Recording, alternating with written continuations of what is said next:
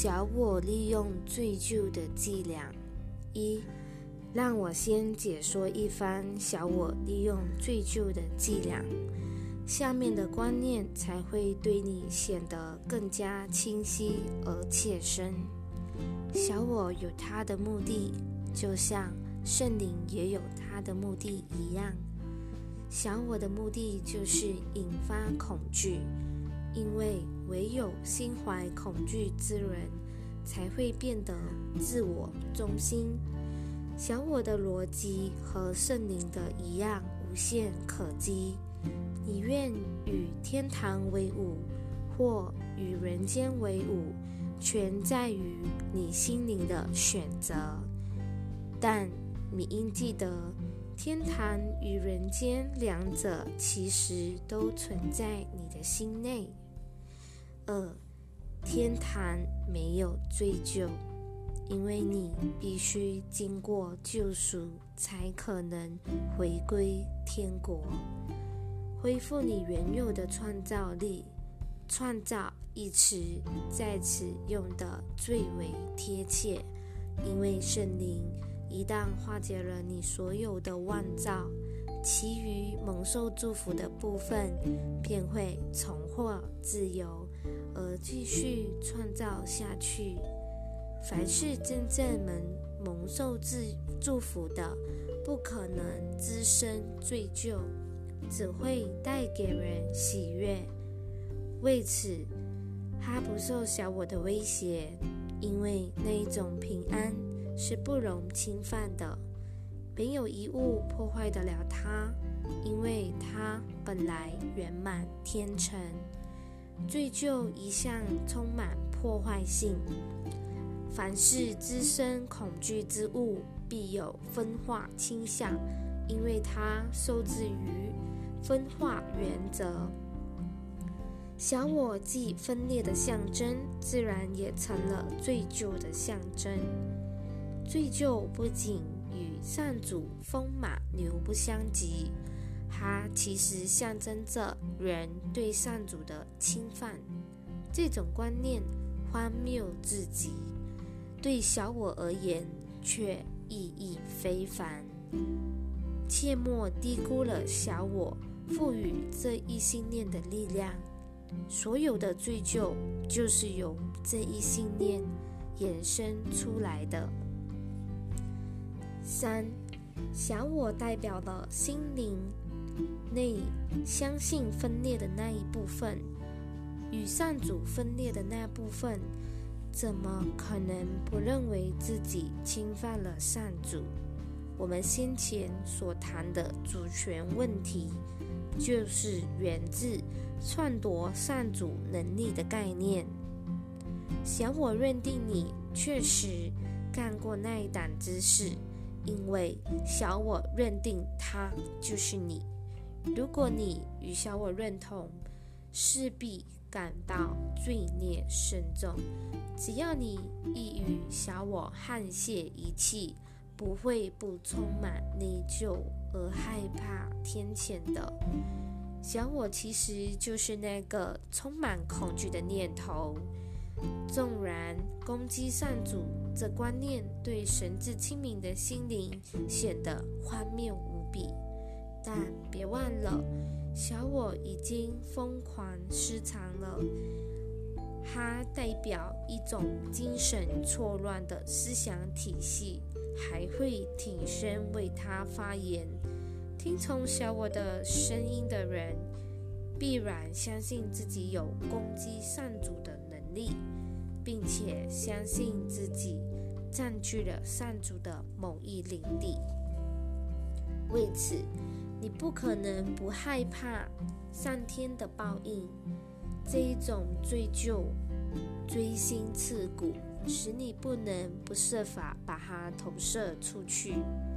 四，你的心灵接受什么，它就成了你的现实。是你的接受使它变成变为真实的。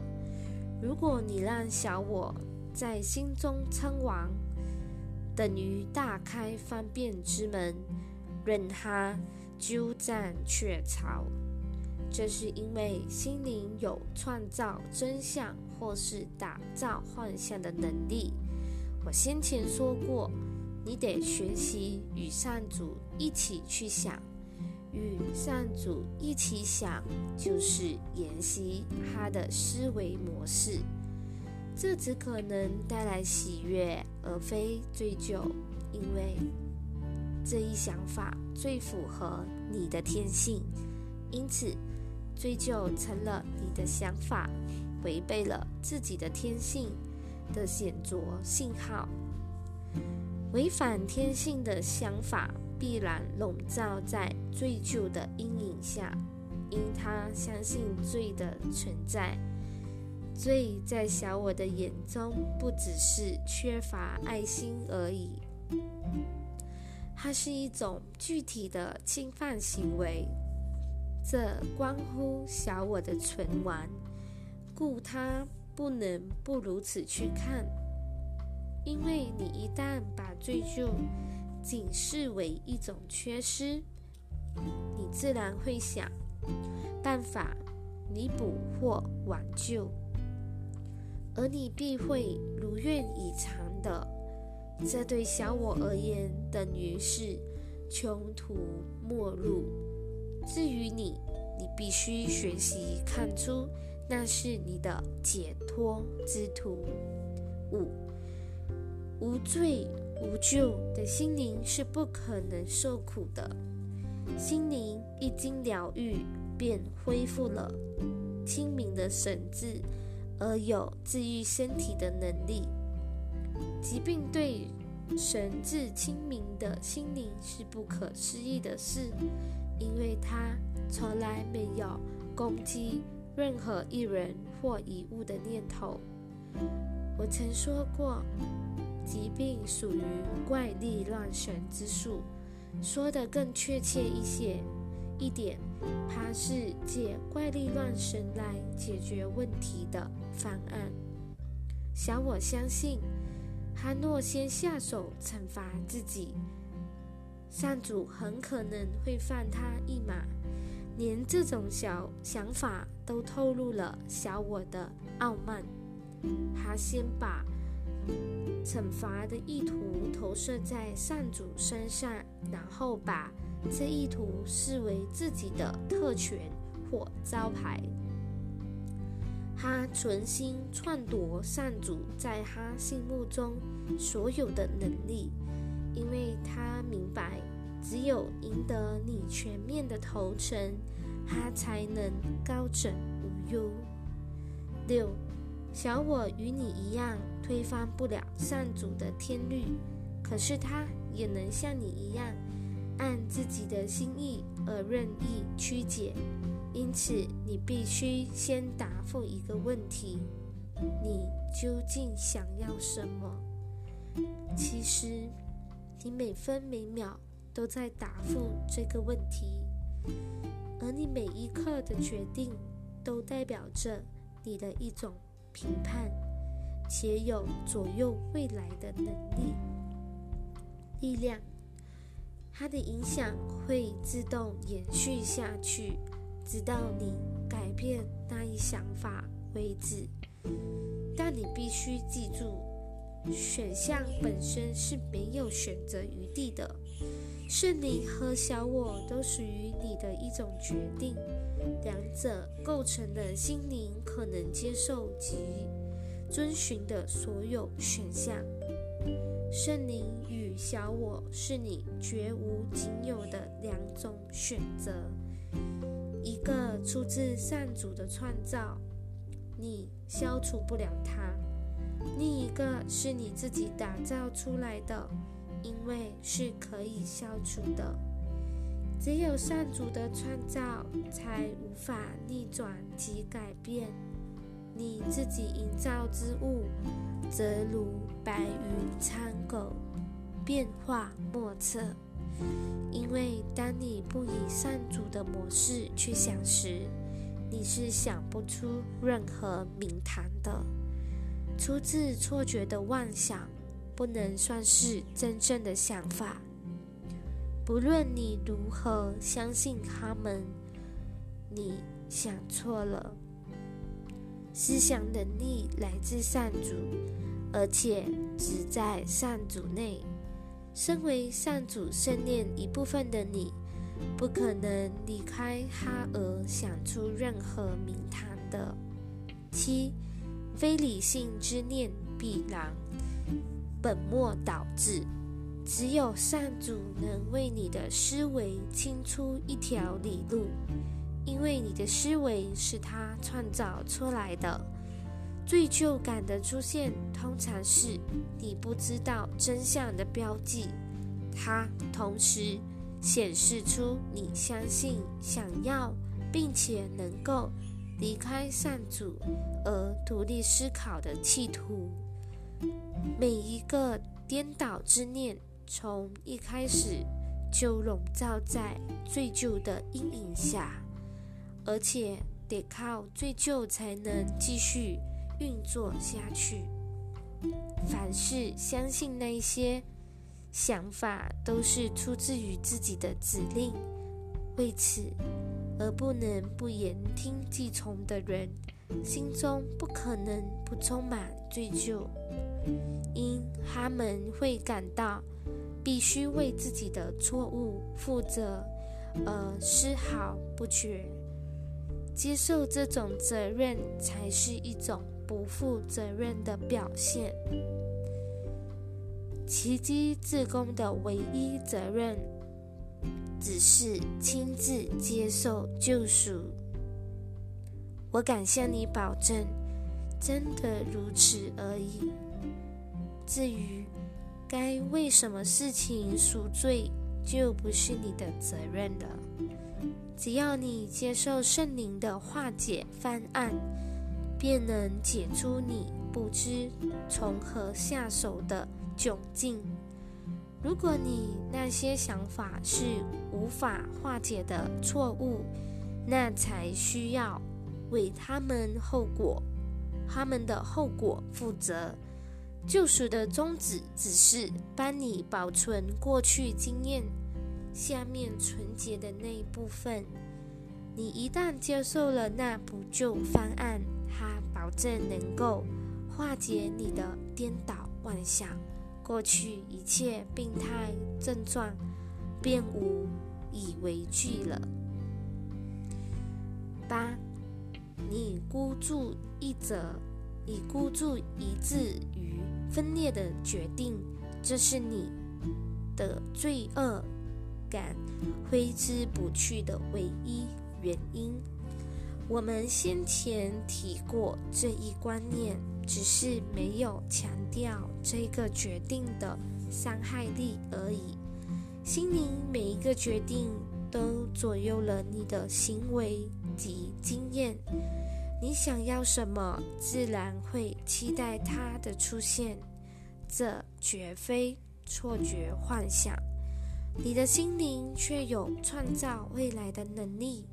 只要他肯接受救赎，他的未来当下就能回归圆满的造化。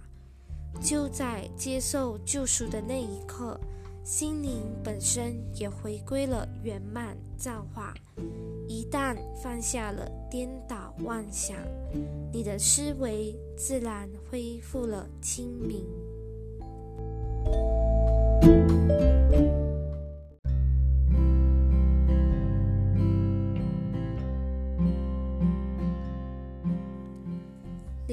时间与永恒。一。在真知中，上主是一无所待的，是你的等待拖延，使得他的天国荒芜。所有的圣子都在等待你的归来，一如你等待着他们的归来。拖延在永恒中并不是问题，但对活在时间中的人却是个悲剧。你既然选择了时间而非永恒，自然会认为自己受制于时间。然而，你既有选择它的自由，也有改变它的自由。你原本不是活在时间内的，永恒才是你的家乡，那是上主亲自为你准备的永恒居所。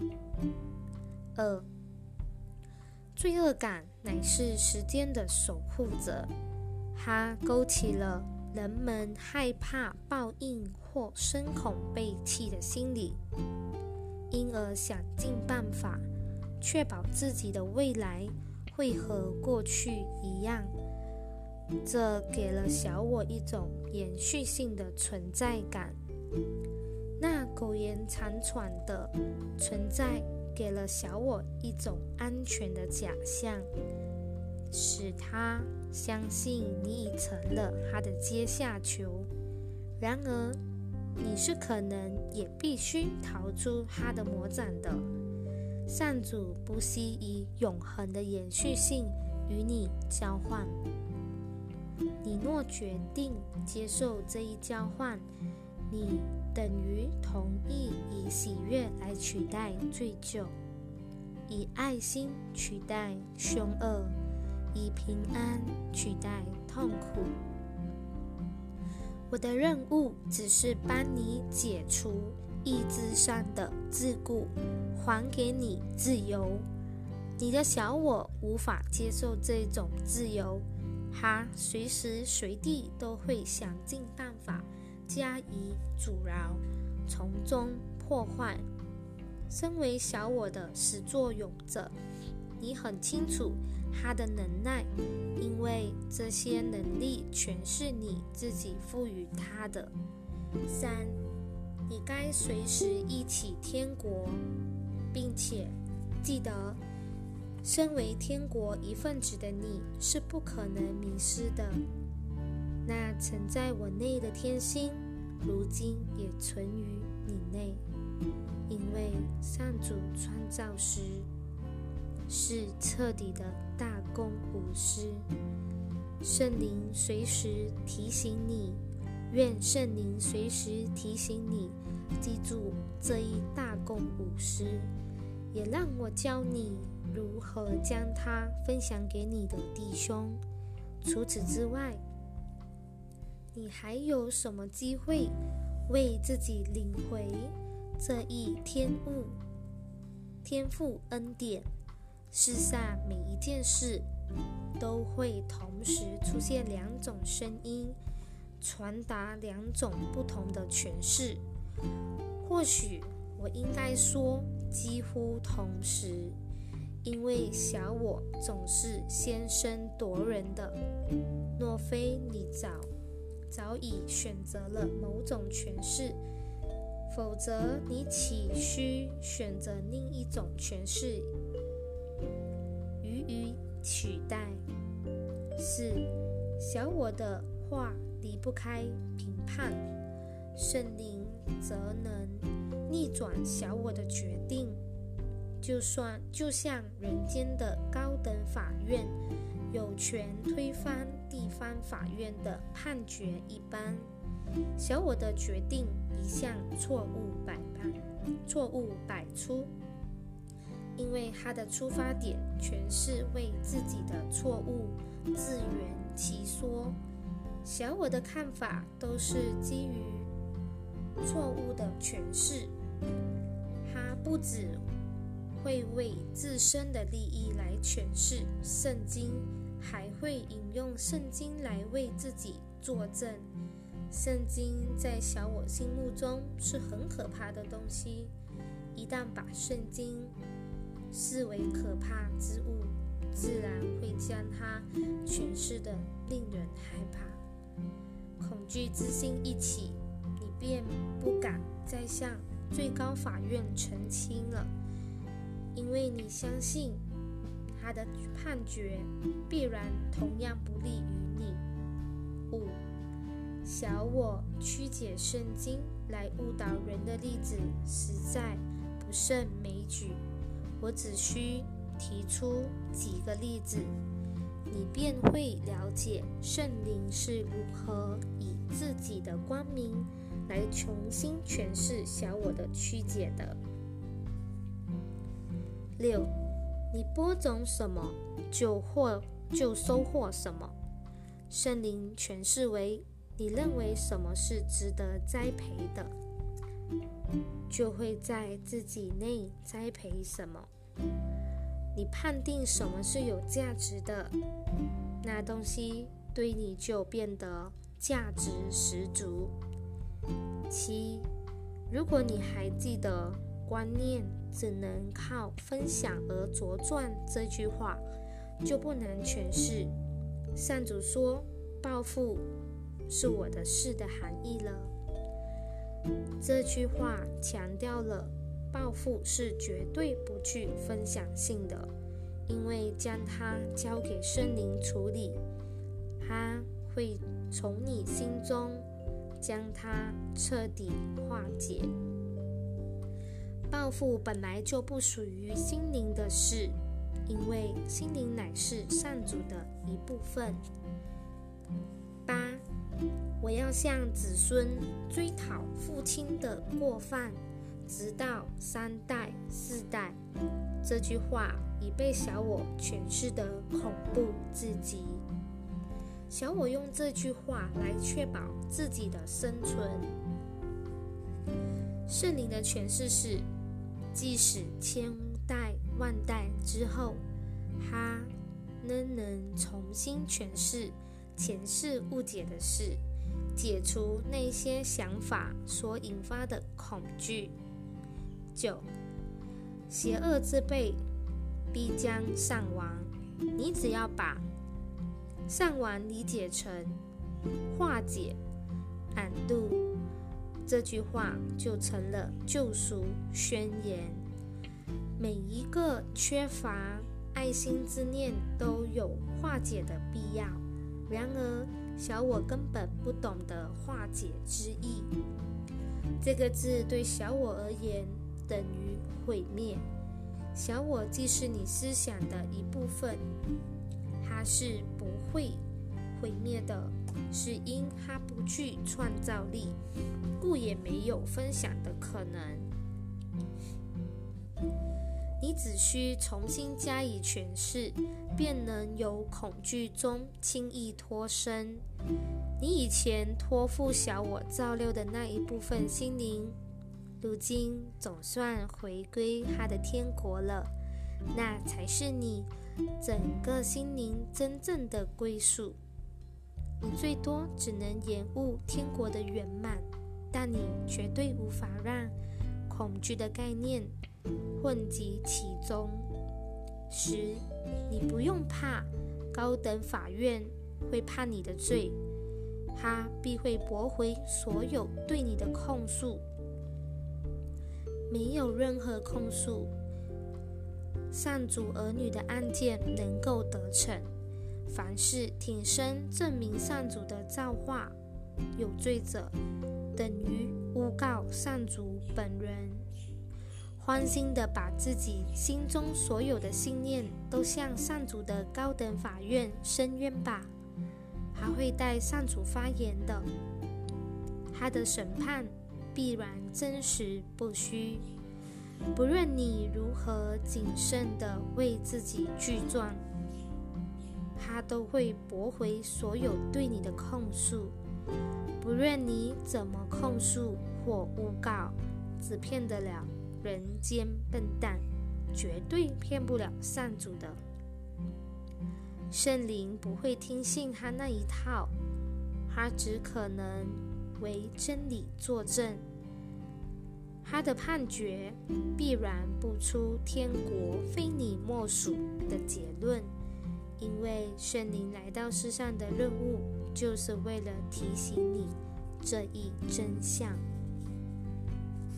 十一，当我说我是进入世界的一道光明，我的意思是，我是为了分享光明而来的。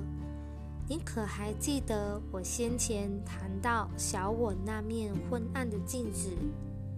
可还记得我说的不要往那儿去看？一点也不错。你愿往那儿去找自己，完全取决于你。你对弟兄的耐心，就是你对自己的耐心。难道上主的孩子不配以你不配你以耐心相待吗？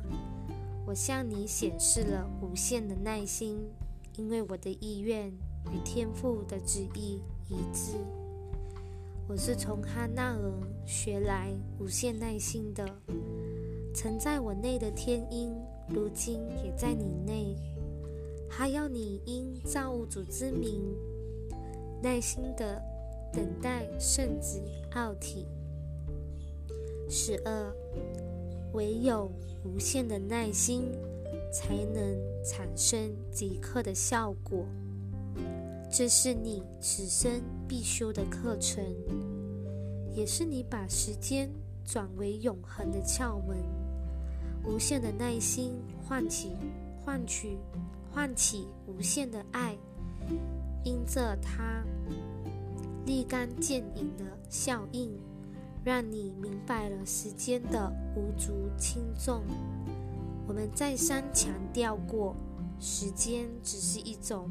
学习教具而已，当它派不上用场时，就可撤销了。圣灵虽然进入时间领域为上主发言，他深知时间了无意义。他在分秒流逝的时间中，不断提醒你那一真相。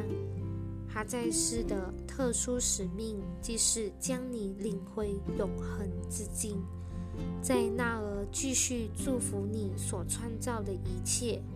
他是你能真正给人的唯一祝福，因为他是真正蒙受祝福者。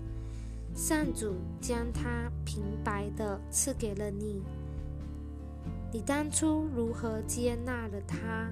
如今，你必须同样的把它带给别人。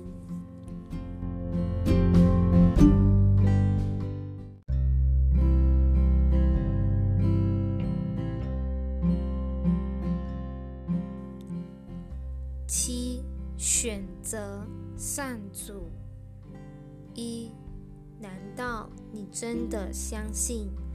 自己造得出一种淹没天音的声音，你真的相信自己发明得出一种能将你与上主隔离的思想体系？你真的相信自己做得出比他的旨意更安全又喜悦的计划？你不必过于在意，但。也别毫不在意，你只需将自己的挂虑交托给他，因为他会保佑你。你一直在他的保佑之下，因为他深爱着你。他的天音不断提醒你，因着天佑之故，你的前景光明。但你没有逃避天佑的余地，因为这与他的旨意不符。你只能接受天佑，且善用他无限的天佑之力去照顾他的一切创造。二，许多治疗师本身尚未得到疗愈，他们的信心不够完整。故无移山倒海之力。有些人偶有治病的能力，却不能起死回生，除非治疗师先行自我疗愈，否则他不可能相信奇迹是没有难易之分的。他尚未看出上主创造的每个心灵都配得疗愈。因为他远是上主圆满无缺的创造，他对你只有一个要求，就是盼你把心灵领回哈纳尔，恢复受造之初的本来面目。而他要求你的政治，他要给你的礼物，他知道这一礼物会带来，会为你带来疗愈。神志清明就是重归完整之意。你弟兄的神志若恢复的恢复了清明，你自然也会恢复正常了。三，你明明知道善主的天音就在你内，为什么还要听信那些你认为是冲着你而来的叫嚣？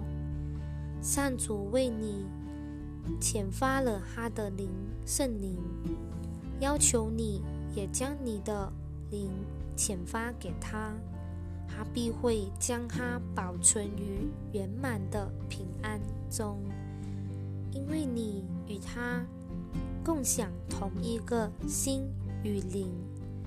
小我最后一道求生法门，就是将自己放诸于。